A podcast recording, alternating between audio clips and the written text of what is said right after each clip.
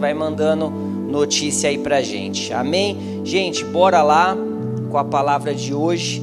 A gente está falando sobre essa série Recall e hoje a gente vai finalizar ela, tá? Hoje vai ser o último episódio dessa série. A gente tem falado sobre isso, né? Sobre recall, sobre é, ajustes ajustes na nossa vida, ajustes que o Senhor tem nos dado na nossa vida, na nossa caminhada, na nossa vida espiritual. Tem sido incrível essa série, a gente tem recebido muito feedback legal. Para mim foi muito bom.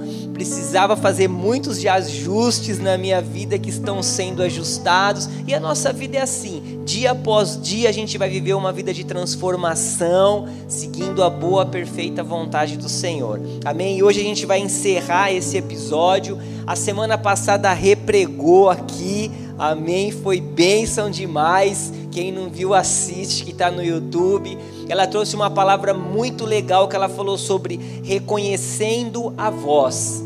E eu, eu marquei, quando ela estava ministrando, uma frase que ela disse que eu achei top, que diz assim: que sem conexão não tem como reconhecer a voz. Ela queria dizer assim: que sem a nossa conexão com o Espírito Santo, eu não consigo reconhecer a voz dele quando ele fala comigo. Quando eu não tenho uma conexão com ele, ele vai falar comigo, eu vou estar disperso, eu não vou conseguir entender essa voz. E era legal que o, o banner que o Léo tinha feito lá do tema era Alexa. E aí eu tava ali com ele lá atrás, eu falei, puxa, é demais essa conexão. Porque Alexa, se ela não está conectada a uma rede, ela não reconhece a voz quando a gente fala com ela. Você pode falar, pode falar, ela não vai reconhecer a tua voz, porque ela está desconectada. E assim é a nossa vida. Quando a gente está desconectado de Jesus, desconectado do Espírito Santo, a gente não consegue reconhecer a voz dele. A gente não consegue entender a direção. Ele dá uma direção para a gente, mas a gente está disperso. Então nessa noite já quero te falar: não fique disperso. Se precisar, desconecte os, os dados, conecte os dados móveis da sua vida aí. A preocupação, a ansiedade com as coisas que tem para amanhã, para a semana resolver. A gente tem um, um, sinal aqui do Wi-Fi muito forte que chama Jesus. Liga ele, sabe? Se liga ele no coração aí, que a palavra que o Senhor tem para gente aqui é muito boa. Amém? Você vai sair daqui transformado e edificado. O tema da palavra que nós vamos falar hoje é esse aí, ó, o poder da palavra. Amém? Nós vamos entender e conhecer hoje o poder da palavra de Deus para a nossa vida. E o primeiro texto que eu quero ler com você aí, abre sua Bíblia, se você trouxe sua Bíblia ou o aplicativo aí do seu celular, em 2 Timóteo 3,16. 2 Timóteo 3,16, vamos ler junto. E já, a gente vai falar sobre o poder da palavra. E eu te encorajo a comprar uma Bíblia, cara. Compre uma Bíblia de papel, é muito bom. Ah, Luciano, mas tecnologia, você é velho, você está ultrapassado. Não, cara.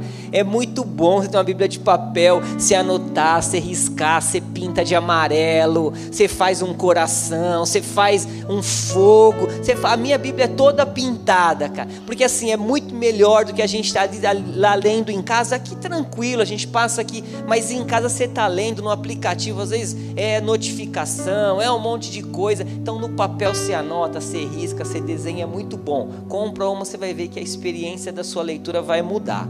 Mas vamos lá, é, 2 Timóteo 3,16 diz assim: toda a escritura é inspirada por Deus e útil para o ensino, para a repreensão, para a correção e para a educação na justiça. Olha isso. Fala aqui sobre quatro fundamentos importantes na nossa vida. Quatro fundamentos que a palavra ela vem inspirada de Deus para mim e para você. Eu coloquei numa outra tradução, que é essa daqui da Nova Bíblia Viva, que diz assim, ó: Toda a escritura nos foi dada por inspiração de Deus e é útil para nos ensinar o que é verdadeiro. Então a palavra de Deus nos ensina o que é verdadeiro, certo? Então a gente não cai no falso quando a gente está envolvido com a palavra. E para nos fazer compreender o que está errado em nossas vidas, ou seja, ela nos corrige, ela nos mostra, cara, esse caminho está errado, isso que eu estou fazendo não está legal, eu preciso me ajustar nisso, aquilo, ela faz um recall na nossa vida, né? Compreender o que está errado, ela nos endireita e nos ajuda a fazer o que é correto. Olha isso. Então, o poder da palavra na nossa vida, ela transforma a nossa vida de uma maneira sobrenatural. Ela nos ajusta em todas essas áreas que são áreas fundamentais na nossa vida. Eu coloquei um texto aqui que diz assim, ó: Se você crê que toda a escritura é inspirada por Deus, isso afetará a maneira com a qual você lê. Então, se você crê que a Bíblia é inspirada por Deus, vai mudar totalmente a maneira que você lê. Mas se você não crê que todas as partes são inspiradas por Deus, isso afetará não apenas a maneira como você a lê, mas também se a você vai ler ou não.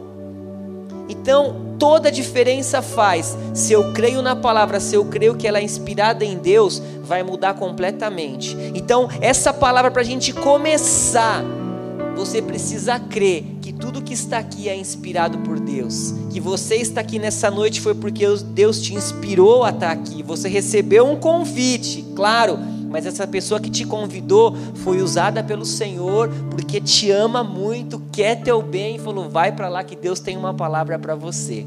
Amém? E tem algo, não tem mais, gente, como a gente ficar brincando de ser cristão.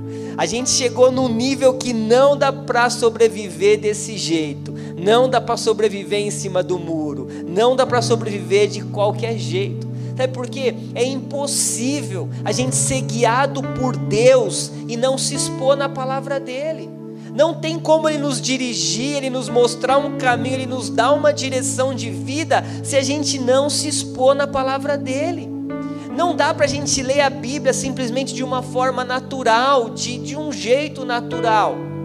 Até porque se a gente olha o povo do passado, o povo eles tinham a letra, eles tinham a palavra, mas eles não tinham a revelação daquilo que era a palavra.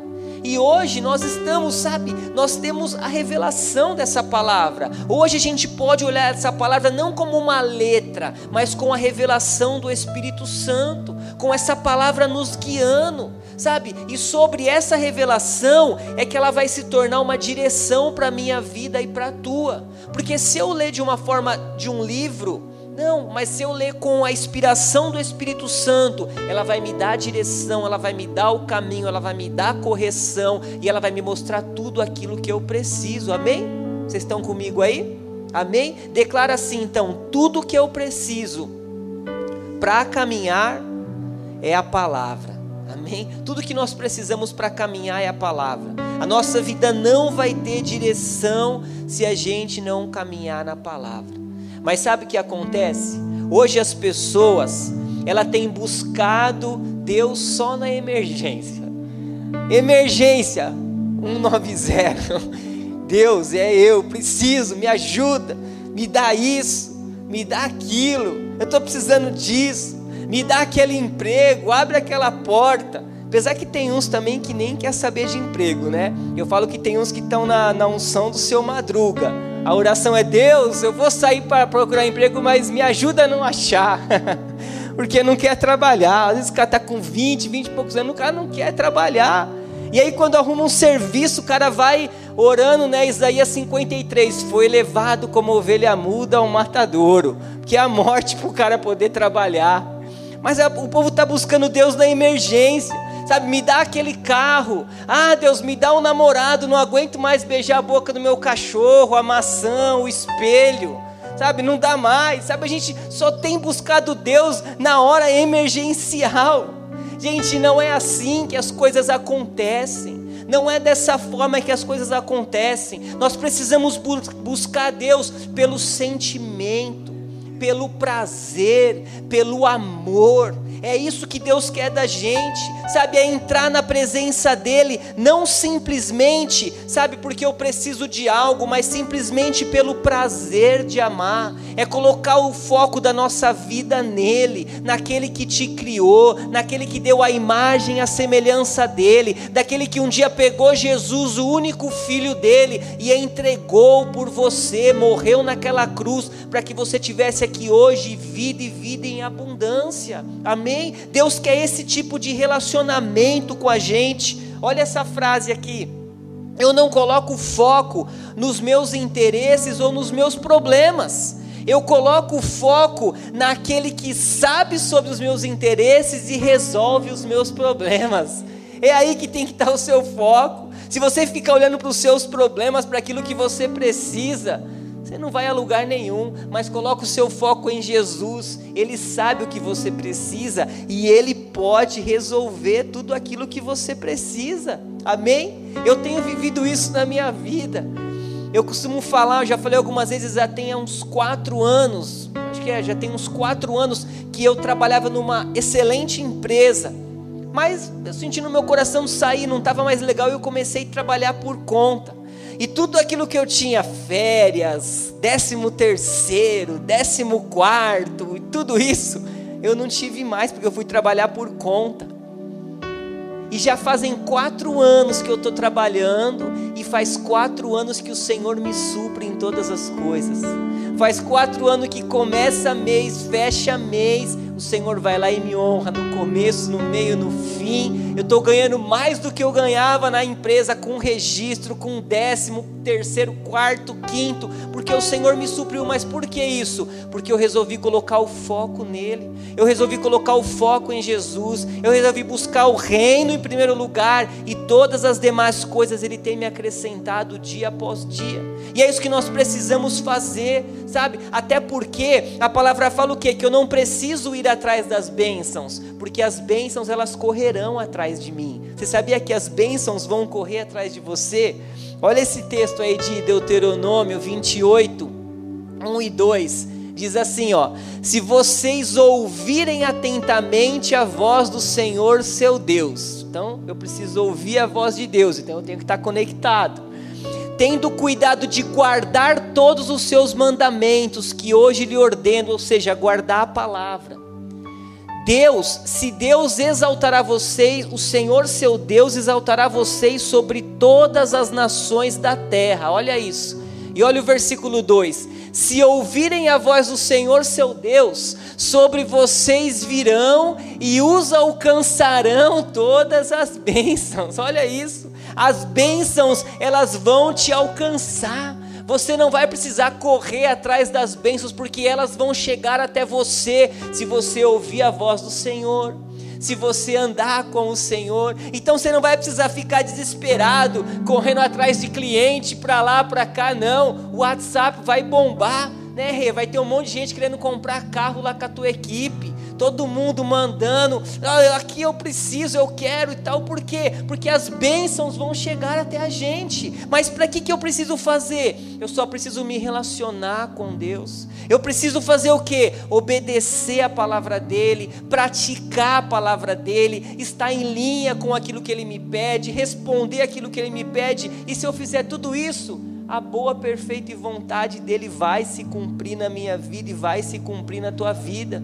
Então não olhe para os teus problemas, olhe para aquele que pode resolver os seus problemas. Amém? Aleluia. Gente, esse esse tema, esse recall que nós estamos passando, não é porque o Espírito Santo quer nos quebrar, não é porque ele quer, sabe? Não, ele quer te aperfeiçoar, ele quer ajustar a sua vida.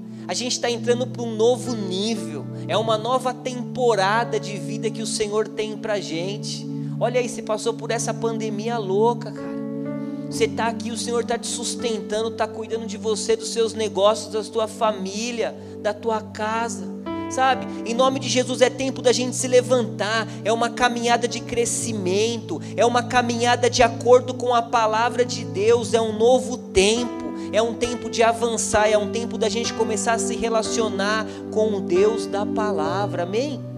Mas, gente, não é. Eu não estou falando aqui para você pegar uma passagem da Bíblia, sabe, e decorar, e na hora H você não saber o que você vai fazer porque você somente decorou mas não é simplesmente, sabe, é receber a palavra e dar crédito a ela, é dar crédito àquilo que você leu ali, é dar crédito, é fazer dela uma verdade na tua vida, não é só decorar que as bênçãos te alcançarão, mas você viver na tua vida. Porque às vezes a gente pega lá, Salmo de 119, 105, lâmpada para os meus pés e a tua palavra e luz para o meu caminho.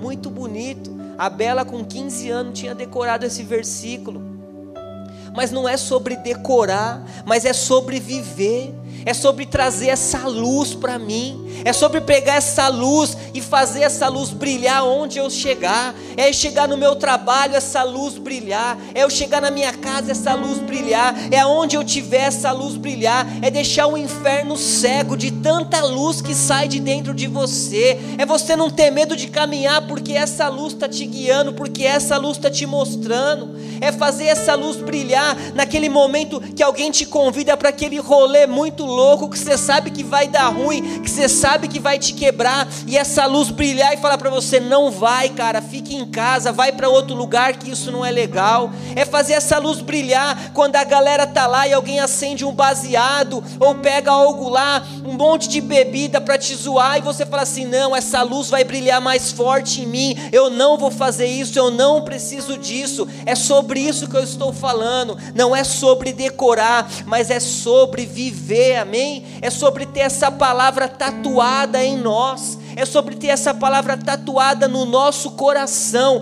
e fazer dela uma verdade na minha vida e na tua vida, amém?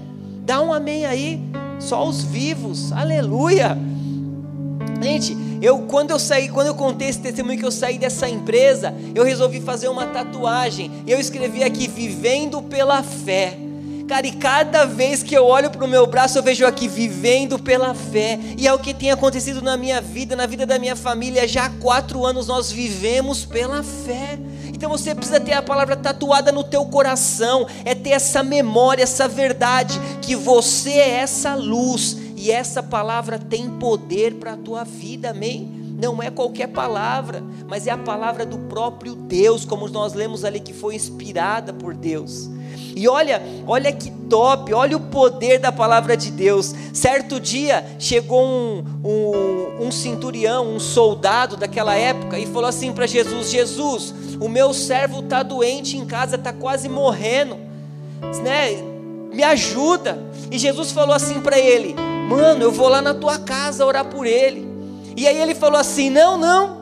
Mateus 8, 8 falou assim: O centurião, Senhor não sou digno de que entres em minha casa, mas apenas manda com uma palavra e o meu rapaz será curado. Olha isso. Não, não, não precisa ir na minha casa, não. Manda uma palavra que ele vai ser curado. E a Bíblia diz que Jesus falou assim: Eu nunca vi fé como essa. Então pode ir embora que ele já foi curado e quando ele chegou em casa aquele homem estava curado. Olha o poder de uma palavra. Olha o que o poder da palavra de Deus pode fazer na tua vida. Pode trazer cura para uma pessoa que está lá na tua casa agora. Pode trazer cura para uma pessoa que está no hospital. Se você tiver a mesma fé desse homem que falou, a palavra de Deus tem poder. Uma outra ocasião, Pedro, entrando lá no templo para orar, ele viu um coxo 40 anos fazia que o cara ficava naquele lugar, não andava. Aí ele chegou para Pedro e falou: Ei, meu, me dá um dinheiro aí. Pedro olhou para ele e falou: Mano, eu não tenho dinheiro, eu não tenho passe de ônibus, eu não tenho VR, eu não tenho nada. Mas uma coisa que eu tenho eu te dou. Em nome de Jesus Cristo, levanta e anda. E a palavra fala que instantaneamente aquele cara levantou e saiu andando. Gente, Pedro ele não tinha dinheiro, mas ele tinha a palavra que trazia a cura. Amém? Sobre a tua boca está a palavra que traz a cura. Sobre a tua boca tem a palavra que traz transformação. Você pode fazer isso que Pedro fez. Você tem essa autoridade. Jesus te deu essa autoridade porque o Espírito Santo habita em você. Nós temos essa palavra que traz poder para chegar em algum lugar e você falar como Pedro fez em nome de Jesus, se levanta. Em nome nome de Jesus, vem aqui que sua vida vai mudar. Nós temos essa autoridade, amém? E uma outra ocasião foi no, no momento lá da grande pesca, Jesus ali é, conversando, ministrando a palavra na praia, de repente começa a chegar gente, e ele tá ali, já pisa na água, tal, viu um barco de Pedro lá, falou: "Me presta esse barco aqui que eu vou pregar nele". E começou a ministrar a palavra lá. De repente terminou de pregar, olhou para Pedro, falou: "Ei, Pedrão, volta para o mar aí, vamos pescar". Só que aqueles caras, eles passaram a noite inteira pescando, não pegaram um peixe, estavam cansados, o barco parado lá. E aí a hora que ele chega para Pedro e fala assim: "Ei, vamos lá pescar". Pedro fala assim para ele: "Ei, nós passamos a noite toda pescando, não pegamos nada". Eu acho que Pedro não quis falar, mas falou: "Meu, esse cara tá aqui empatando o meu barco" subiu no meu barco, eu estou cansado, vou para casa, não pesquei, estou cheio de dívida para pagar. A mulher vai pedir o leite, o pão, não tenho dinheiro para levar, o, a carne para fazer lá não tenho. Mas ele falou assim: ó, eu não, eu já trabalhei a noite toda, mas ele diz assim: sob a tua palavra eu vou lá lançar as redes novamente. Sabe o que aconteceu? Eles pegaram tantos peixes, tantos peixes, que os dois barcos quase afundaram. Por quê? Porque ele creu no poder da palavra. Quando Deus falou: Sobre a tua palavra eu vou. Amém? E é o que eu falo para você esta noite, sobre a palavra do próprio Deus sobre a tua vida. A tua vida vai mudar, vai ter uma nova história na tua casa, uma nova história no teu casamento, uma nova história no seu relacionamento, uma nova história em todas as áreas da sua vida, porque o poder da palavra te garante isso. Amém? Você pode dar um amém por isso? Você pode aplaudir o Senhor por isso? Aleluia! Amém? Querido, a lógica do mundo é diferente da nossa. Você pode estar pensando assim, caramba, você está fazendo tudo isso aí que você está falando, está tudo diferente do que está lá fora, porque a lógica do mundo é diferente da nossa. A lógica do mundo, Golias, dois metros de altura, pesando 100 quilos, bodybuilder, treinado pelo Celso. Do outro lado, Davi, um metro e meio, 40 quilos, pastor de ovelhas. E quem venceu essa batalha? Aquele que foi ungido do Senhor, aquele que foi enviado, porque a lógica não manda, o que manda é o braço forte do Senhor para a minha vida e para a tua vida. Por isso que não dá para a gente se ajustar ao padrão desse mundo. Olha lá, Romanos 12, 2. Não se amolde ao padrão desse mundo, mas transforme-se pela renovação da tua mente para quê? Para que a gente possa ser capaz, ó, de experimentar e comprovar a boa, agradável e perfeita vontade de Deus. Então não dá para a gente ajustar nesse mundo.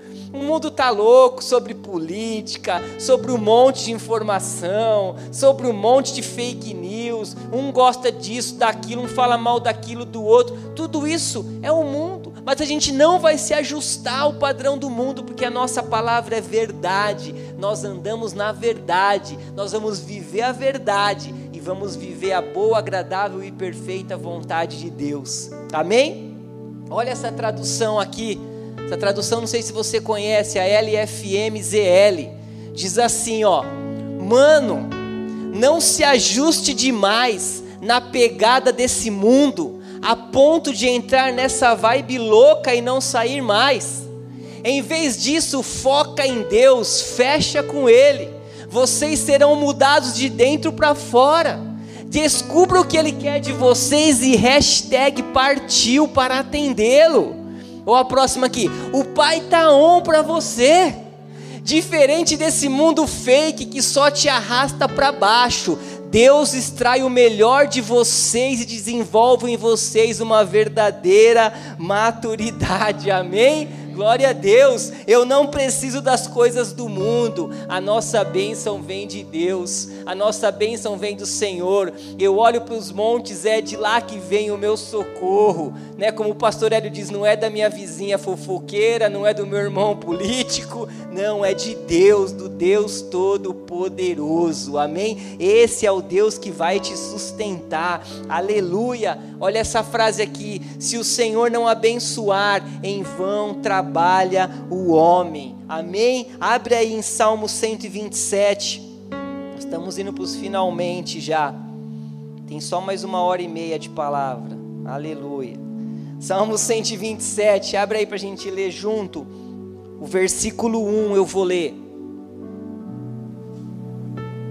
Aleluia, diz assim, ó: Se o Senhor não edificar a casa, em vão trabalha trabalham os que a edificam. Olha isso. Se o Senhor não guardar a cidade, em vão vigia a sentinela. Olha o dois aí. Será inútil levantar de madrugada, dormir tarde, comer o pão que conseguiram com tanto esforço. Aos seus amados ele o dá enquanto dormem. Uou! Aos seus amados ele dá enquanto dorme. Gente, as pessoas estão vivendo uma vida sem propósito. Hoje em dia nós temos milhares de pessoas vivendo uma vida sem propósito. Esse é o tempo da gente começar a priorizar Deus nas nossas vidas.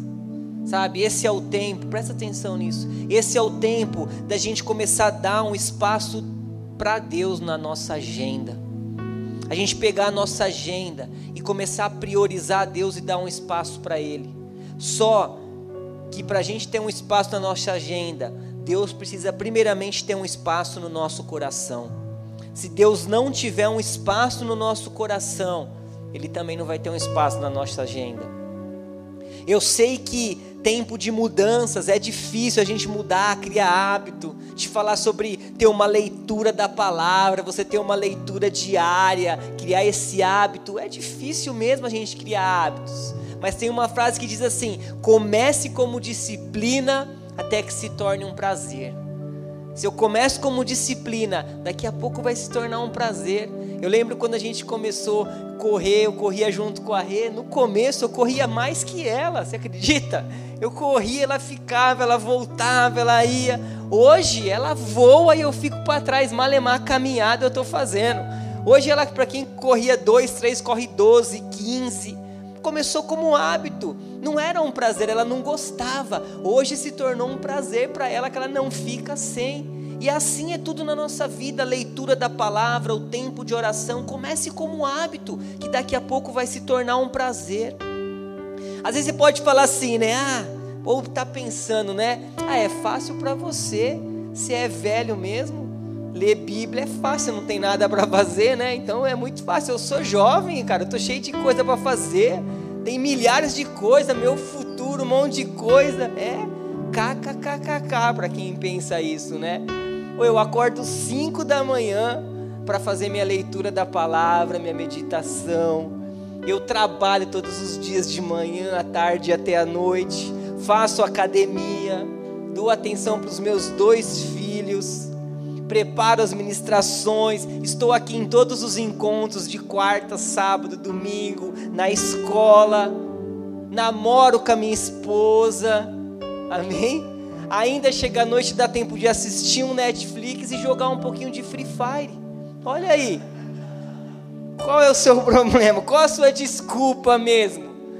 Tem monte, todo mundo tem um monte de coisa, mas a gente precisa estabelecer prioridades. Amém? É tempo de estabelecer prioridades. Essa frase diz aqui, ó, em vão pessoa se as pessoas se desgastam na sua própria força, mas aquele que confia no Senhor, mesmo enquanto descansa, é suprido por ele. Então, quando eu tenho uma vida de confiança no Senhor, quando eu coloco Ele em primeiro lugar, eu estou descansando, Ele está trabalhando por mim eu estou descansando, Ele está preparando o meu dia seguinte, Ele está organizando a minha vida, Ele está organizando tudo que eu preciso. Então é sobre isso, é sobre um descanso, é sobre estar com o Senhor, é sobre fazer dele prioridade na minha vida e na tua vida. Amém? Aleluia. A gente vai concluir aqui se o Stanley quiser subir para cá já. Ó, o mais importante da nossa vida é manter um relacionamento íntimo com Deus. Pega isso, gente. O mais importante da nossa vida é a gente manter um relacionamento íntimo com Deus. Sabe, ser próspero é bom, é excelente. Eu oro pela tua prosperidade, amém? Para que você seja próspero, abençoado, ganhe muito bem, sabe, viva uma vida abençoada. Se você tiver com muito dinheiro não quiser, faz um pix para mim, eu aceito. Amém? Mas você vai ser próspero, Deus, é a promessa de Deus para a tua vida. Mas isso não é a mensagem principal do evangelho. O evangelho ele não diz a respeito disso. Sabe? A nossa vida não é definida pelas coisas que temos.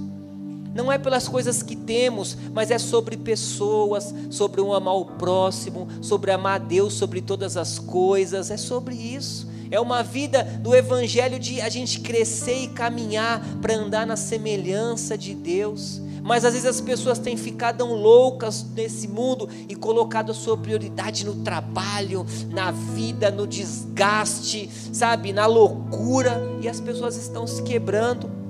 Eu quero ler um último texto com você. Abre aí com a gente ler. Se você até quiser ficar de pé, a gente vai ler junto aqui. Lucas 12, 16. Lê, depois você anota também para você ler em casa.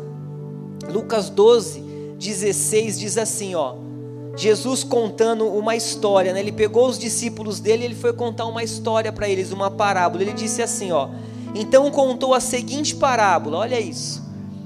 Um homem rico tinha uma fazenda que deu boas colheitas.